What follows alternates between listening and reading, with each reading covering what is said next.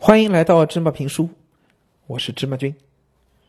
咱们在讲这佐贺的超级阿嬷啊，这一回啊讲的是德永君和他的棒球队的队员们一起去毕业游的事儿。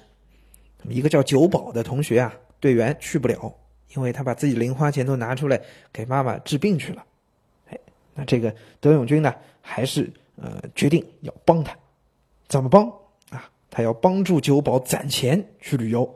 他要让三年来一起努力的队友一个不少的都去参加毕业旅行，于是他召集队友们对大家说：“九保毕业旅游的钱不够，咱们一起都出去打工，帮九保赚钱，好不好？”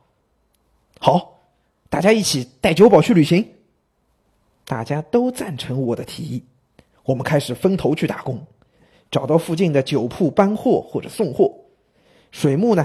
到青菜店帮忙，冈田去有钱人家打扫卫生，还呃，并且呢上去送报纸，其他还有收集空瓶的，有回收旧报纸的。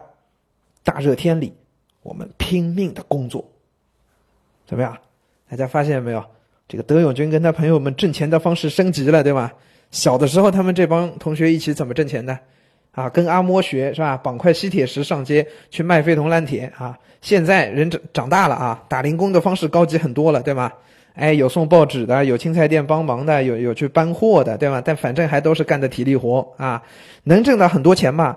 不一定，但是至少是大家一起在努力，对吧？这种友情啊，真的是让人非常感动。一人有难，大家一起来帮，而且大家一起来帮，这大家都不是有钱人。对吧？都生活的，这一共也没多少钱，但是大家一起想办法去帮他挣，哎，当场挣来给到他，啊，在日本打零工啊，在跟其他地方打打这种打杂工、打零工不太一样。日本呢，对打零工这事儿有非常严格的年龄限制，比如同样在超市做售货员，一个成年人拿到的时薪就是每小时的薪水啊是二十块，那一个学生拿到的时薪啊就只有每小时八块。这并不是说学生干的活少啊，干的活是一样的，但只要你是学生，还没有到法律规定成年的那个年龄，就十八岁的话，那日本法律就是规定，即使工作一样，学生所有的打工费用都是要少于成年人的。哎，这不是要欺负少年啊，不是要欺负大家小朋友啊，是爱护同学们才这么做的。为什么？因为对青少年同学来说，比起打工挣钱，更重要的是什么？是学习。对吧？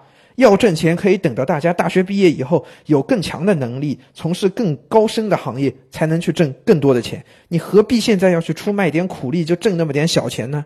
啊，所以日本政府呢是为了保护大家，就就不鼓励大家去这样年纪很小就出去打工。所以法律规定，哎，你要是非要去打工，那你挣的钱还比别人少，那这样你就没有积极性了，对吧？就愿意相比之下，你会更愿意去读书了。